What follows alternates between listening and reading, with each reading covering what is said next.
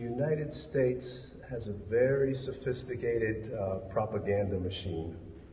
В Соединенных Штатах очень изощренная э, технология, машина пропаганды.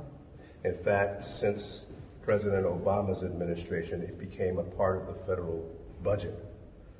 И в данном случае это финансируется и является частью бюджета страны, которая оплачивает непосредственно эту пропаганду. CIA and the National Endowment for Democracy and the European Endowment for Democracy fund newspapers in Ukraine like the Kiev Independent, which just repeats what the Azov Nazis say, and then the major media in the United States repeat it.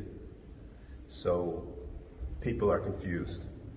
Люди в растерянности, потому что им приходится получать информацию от CNN и других э, известных теле- и радиокомпаний, э, которые в основном пользуются информацией, которую подают э, газеты типа э, э, Киев, э, Киев, sorry, I forgot. Independent. Independent, yeah, то есть независимый Киев и другие. И поэтому прославление таких э, организаций, как Азов, ну, в данном случае правый сектор, Азов, естественно, там доминирует. Поэтому люди растеряны и получают только эту порцию этого. Но начал Джон, с того, что вот эти агрессивные организации неофашистские, которые представлены были, например, при Дональде Трампе э, Куклукс-кланом и другими организациями, они практически, если бы вот так э, дать им волю развернуться, очень сх- сходны с неонацистскими. Потому что если, Джон привел такой пример, что если бы его где-то встретили представители таких организаций, то ему бы пришлось туго, учитывая отношения непосредственно между расами. Ну, Куклукс-клан, я думаю, вы понимаете, о чем идет речь, да?